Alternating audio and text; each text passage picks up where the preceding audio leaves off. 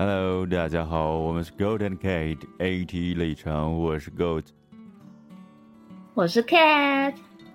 狗子，你今天给我有点精神点啦。嗨，什么叫有精神？什么叫没精神呢？没精神就像你现在这样啊。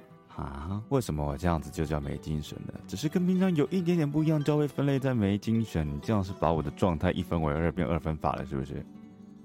诶，这是比较比较比较出来的，好啊。是的。好吧，那不然怎么样才叫二分法呢？你要不要跟我说说看呢？嗯，我们拿最简单的例子好了。嗯，好啊，说。你小时候看卡通的时候，不是都会有很明显的是好人跟好人群跟坏人群吗？哦，对，没错。然后呢？你不觉得这就是直接就是个二分法吗？就是主角永远是好人，然后他的死对头永远是坏人，这样子。对，然后你长大之后再看一些其他的，无论是哪一种类型的片子，你会觉得说，原本以为他是坏人的，好像坏的也有他的理由在，好像就不是那么坏了。嗯，但还是坏人。可能他做的方式比较偏激，或者是怎么样，他就会被认为是坏人。嗯，好像是这样子。对啊。所以，而且，嗯，而且在台湾还有一个现象。哎，什么现象？说说看。哎，这边要先澄清一下，我们是 AT 立场。哎，我就说过了，我们都是以我们自己最主观、最不客观的感觉立场为主了，所以不用怕说。好。嗯，每到选举的时候，都会被问说：“哎，你是蓝的还绿的？”那现在不是有个白的？呃，白的是最近出来的啦，但是通常都还是会早一点的啊，就是要么就是蓝是绿嘛。OK，我那时候是支持绿党的，嗯，然后绿党环境保护的那个绿党吗？哎，对对对对对对，嗯哼，然后那个时候我一出。投票间，然后就被我家人问说：“哎，你是投蓝的绿的啊？”嗯，然后我才绿一出来，他就嗨，投给民进党哦。我说：“我是说绿党啊，绿党不就民进党？他们一定会这样问，是不是？”啊，不，其实绿党是比较偏环境保护议题的党派，是对，好的，对，不觉得好像在政治上，除了我们蓝绿，不先不提新崛起的白色力量啊。嗯哼，就我们从以前到现在，好像就只有蓝绿可以谈，其他的好像势力太小了，嘎不上边。然后要么起来就会稍微被分类归归，你又是什么蓝的分出来的，绿的分出来的，小蓝小绿之类的。对对对对对，你就会觉得说他好像是依附在蓝的或是绿的底下，然后他是。靠着蓝的或绿的的资源来起来的。OK，简单来说就是非蓝即绿就对了。对啊，你不觉得这样子整个世界被二分法是很奇怪吗？台湾的政治圈被二分法的确是很长久以来的事情。那还有吗？你说社会上除了这些，还有遇到什么像你说像二分法的东西吗？你是本省人还是外省人？啊！但是现在的情况又不太一样，又很多的新移民起来了。嗯，我们对人数也不少。对，但是早一些的时候也是一样啊。你是本省还是外省人？嗯，早期比较封闭一点的时候，就是要么本省人，要么外省人。对，不像现在新移民多起来了，就会开始嗯比较多的问法。啊，我以前蛮可怜的，本省人、外省人之外，还一直长期有原住民啊，都被当不存在呢。原住民他们就会硬是把你归类到本省人。嗯，好吧，要看了。对啊，要看了，这样子二分法吗？所以你说你们这样说本省人、外省人，然后就会说他们外省人都是蓝的，本省人都是绿的，这样分吗？嗯，我知道很多人会这样分。那这样子，很多花东原住民一开始支持蓝的，那他到底算本省人还是外省人？嗯，是不是也是有趣？虽然都是二分法情况底下，但是就还是有点不一样的东西。对呢，是不是？但是以大体来讲，好像都会被这样分哈。对啊，就是放大到一个社会层面来看，就会觉得，嗯，好像要么就是这样子，要么就是那样子，好像没有第三个选项一样的。对，但是其实中间除了第三个选项以外，还有一些是灰色地带的。嗯，所以就像是你在写考卷一样，是不是？你除了前面一开始的是非题之外，后面其实还有选择题、多选题、简答题、申论题之类的东西。对啊，但是社会上搞的好像都只有是非题而已，是不是？很多地方都会把它搞得只有是非题啊。就是要么是这个，要么就是那个，要么就是 A，要么就是 B，哎，非 A 即 B，不会有 A A 后面的 C D E F G。对啊。感觉是这样，那你还有看到什么地方有台湾有二分法的情况吗？我想想哦。好哦。最近有什么二分法吗？也一直都有的，其实也不用套那太最近吧，应该一直都还蛮多的吧。对啊。哦，我想到了啦，还有一个是比较明，嗯，最近也是比较。有在讨论的，你是男生还是女生？哦，性别上的二分法，对他们忽略了心理上的性别了。嗯，我一般见面第一眼应该还是以生理性别上来做分类吧。对。啊，不过这有很有趣的，也可以玩很多东西，像是呢，你想想嘛，如果在一个国家里面。只有呃某一个性别要当兵的时候，那这时候你的生理性别是这个性别，但是你的心理性别就是另外一个性别，所以这到底要不要归类成要当兵的人呢？当兵好像都是看生理性别吧？对，没错。但是如果有人提起说我的心理性别就是另外一个性别，你就硬要我去做这个性别才能做才要做的一些义务的话，会不会在歧视我的心理性别呢？我记得台湾好像可以签志愿役，对不对？嗯，是对，但志愿役的话是两个性别都可以当兵的意思，但是并没有说另外一个性别不能当兵。所以如果说他真的想要当兵的话，应该是可以。但是反过来说，如果他真的不想要当兵的话呢？嗯，对的。但是这种东西又常常会被人归类成他是想逃避兵役，所以其实就是个逃兵而已，也有可能会被这样说。哦，对了，嗯，这点的话，在泰国就很有趣了。你知道，在我想听听泰国的话，它不是变性人比例还蛮高的一个国家吗？是啊，对，男变女的这种变性，尤其是做了完全手术，就是完全外观上连生理上都会基本上接近女性的这种变性，但是。在某些情况下，可能他的申请户籍变更，或是反正类似的个人资料没有在改改变的情况下呢，他还是属于生理男。哎，那当然了，要当兵抽签抽兵役的时候呢，就会有他的份了。那这时候，可是你就会在那个泰国的抽兵役的抽签的那个会场呢，看到很有趣的，就是可能出现很多。打扮啊，外表啊，甚至比大部分你应该看到的，一般看到女性还有女性的人出现在抽兵役，但是他对，的确是男生。哦，这我倒不晓得呢。这倒是，毕竟没去过泰国呢。这个虽然没有去过，但是可以在网络上看到蛮多相关的影片，你会发现一件蛮有趣的事。嗯，不知情的搞不好以为是代抽嘞。嗯，但基本上应该是不会，而且你如果以泰国他们那个情况来讲，应该是已经习惯这种状态了。应该习惯了，我想。所以那个他们的兵役抽签场面呢，就会有出现很有趣的情况，就是有看起来就是正常一般生理男性的，也有看起来根本就是生理女性的，甚至还要出现僧侣会出现来一起抽签要不要当兵。哦，是一个。呃，什么样的外形都会出现的一个场所，非常感觉非常的神奇。哦，那除了像这样子的二分法，好像还有什么吗？感觉好像二分法的出现到底是为了什么呢？是为了比较可以方便判别吗？或者比较可以快速的去分辨眼前的事物吗？还是因为什么原因呢？嗯，你觉得呢？老实老实说，应该只是把。事情简化成两个部分而已吧，两个选项。嗯，简化成两个选项。其实这样子要讲了啊，个人认为，其实二分法它有一个必要存在的一个点，是因为目前现在是属于资讯爆炸的一个时代吧。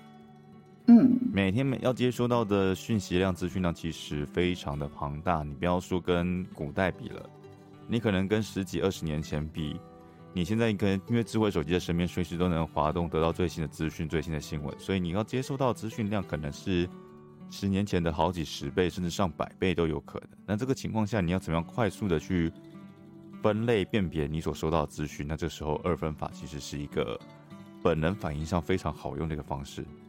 你觉得呢？嗯，这倒是呢。对，像比方说，哦，今天可能突然说某某人出了车祸，然后他说，哦，那其实是哪哪个艺人？那这个时候你就，哎，这个消息是真的还是假的？你就要用你当下得到的资讯，立刻迅速的判别说，哦，其实那只是一个长得很像的人，或是一个同名的人，或是，哎，他真的是那个艺人，是一个真的资讯。那要怎么快速的判别他呢？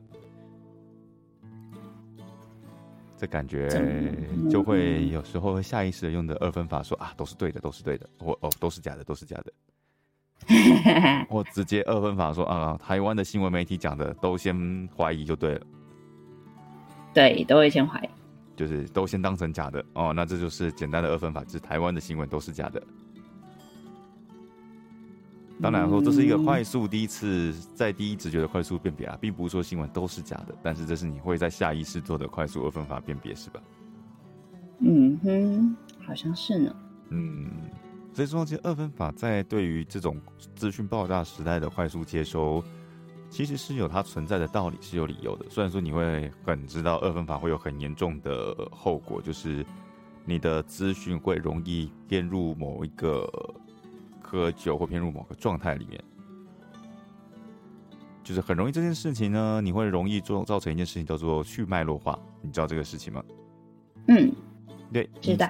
常常你会接触到资讯呢，会去脉络化的意思呢，就像是呃，去脉络化，简单来说呢，就像是一片叶子上面会有叶脉嘛，会有一些它的输输送养分跟水分的管路，像人的血管一样。那去脉络化呢，简单来说是把这种东西直接去除，你不会知道你的这个资讯的来源。它的起因，它的后续结尾，你只会得到当下那个片段的那个资讯。那你，嗯，就是等于说你会没头没尾看到前前面这个资讯，因为你没办法这么多时间去辨别它的来源到底是什么，它造成了什么后果，你只能当下来看到它显现出来的结果。啊，你可能呢就会因此造成说出现了一个跟其实那个事实完全相反的判断。嗯，比方说，哎，今天我们假设接收到一个资讯，一个呃货车司机哎在开车，然后路边撞到一棵树，然后他的副驾座放了一瓶啤酒，这时候你的下意识反应会是什么？酒驾。对，那如果他其实真相是呢，他其实是货运司机嘛，但是他后面呢是装载的是要送去。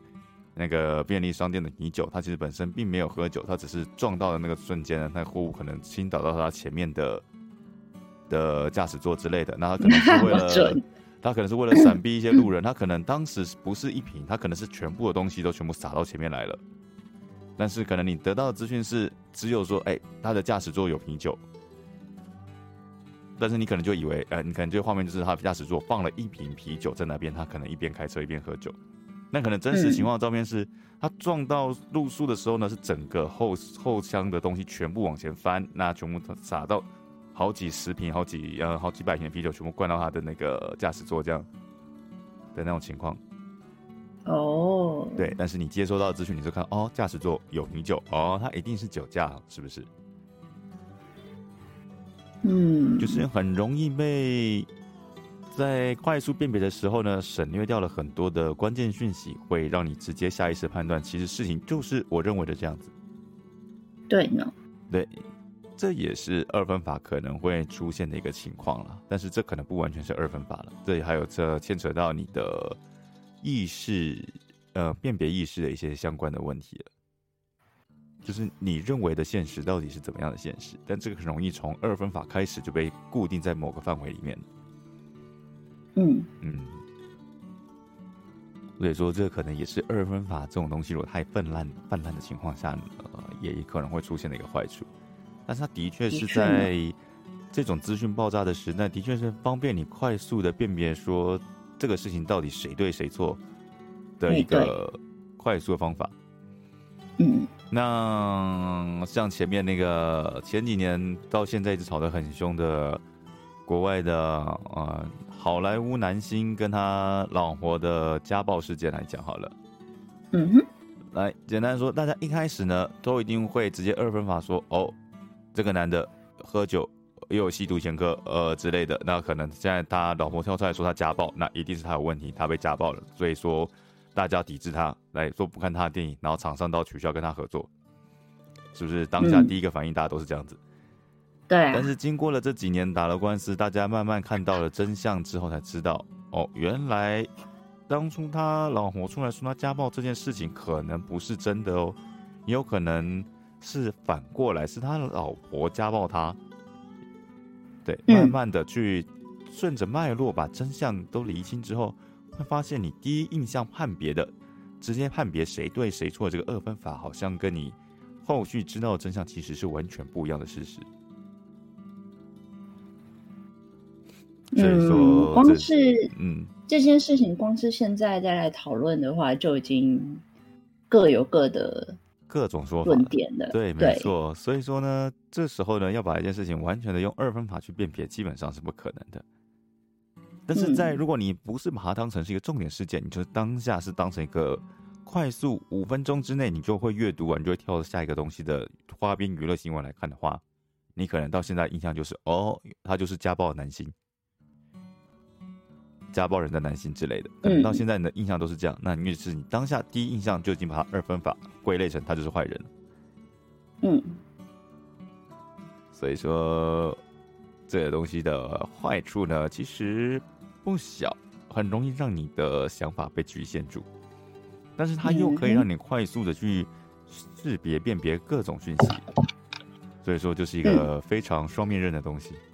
用的好可以帮助你快速的去理解这个世界或这个新闻到底发生什么事情，但是很容易就会让你陷入非常片面的阶段。嗯，再来说说看，像是打了一很久的。也打了好几个月了吧？对，这个乌克兰跟俄罗斯的这个战争嗯，这个东西呢，虽然可以很简单的说，就是乌克兰是被侵略方，这个是没有问题的。所以这在快速辨别上，你就知道哦，乌克兰是在打一个反侵略战争。这是用快速二分法是可以马上辨别的出来的。这好像乍看之下没问题，但是如果去深入探究，会讲说，那为什么俄罗斯跟乌克兰这个会打起来呢？这到底中间又是什么原因造成的？好像又不是完全都是俄罗斯方面的问题，也有可能。但是这就要去深入探讨，这就会又又会跟你一开始的二分法的那个定义，好像就是定义出来的这个事情的位置呢，好像又会开始做一些修正。所以说，最好的辨别方式呢，可能现在看起来。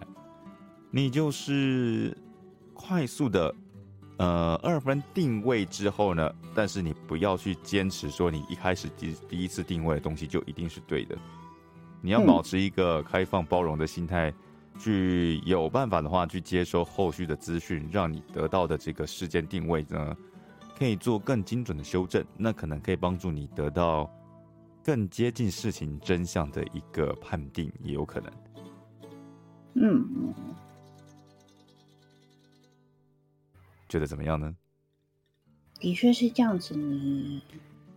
就回到刚刚的男性家暴事件来讲，我们可能一开始接受到资讯都是认为他是个家暴犯，但是我们如果先保持一个定位，说哦，他可能是家暴犯，但是我们要看看后续的情况到底是什么，保持一个开放的态度，就陆续接收到后续的资讯之后，才说嗯，好像就跟一开始觉得不一样了，然后再开始慢慢修正心理的定位。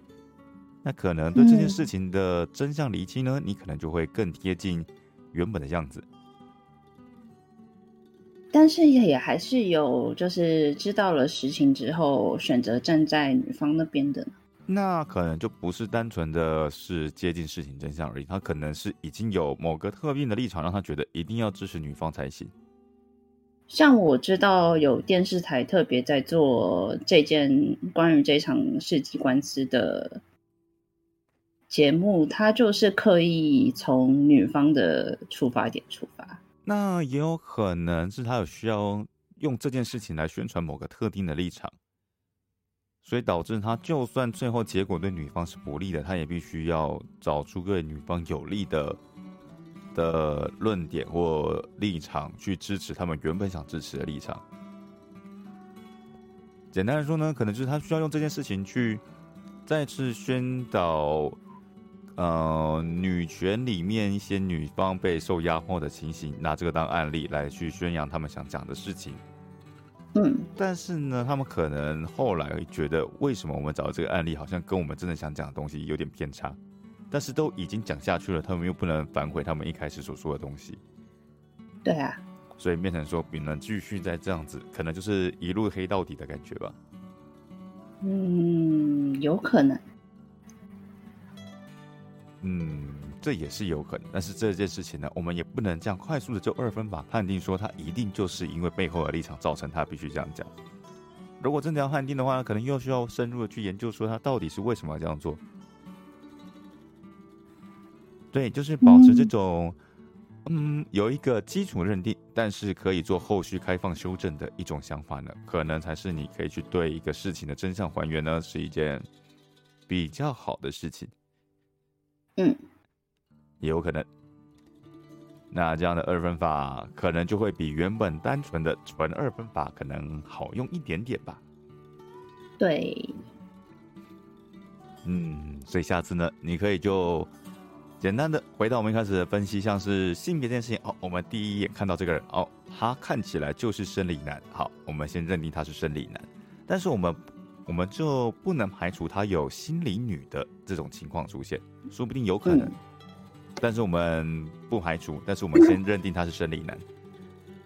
对对，那可能后续跟他进行交流聊天之后，发现嗯，他的确有女性化的倾向，但是可能讲一讲之后，他其实认定他自己其实也是生理男，呃，心理男。嗯，他整个人只是动作比较相对传统的女性化，就是传统定义上的女性化而已。可能比较阴柔一点，对，有可能是这样子而已。对，有可能就是单纯的这样子而已。那这件事情呢，就不能说你一开始定义的东西就一定是对的。我们只是先把单纯的一开始的定义为出发点，那以这样后续的交谈跟交流之后呢，我们再去瞄准完整的描绘出这个人他到底全貌是什么。所以二分法这个东西呢，当成一个初始定位的一个坐标，可能就不错。但是不能把它完全当成是圣经，不能更改。对，不能不能当成这样子。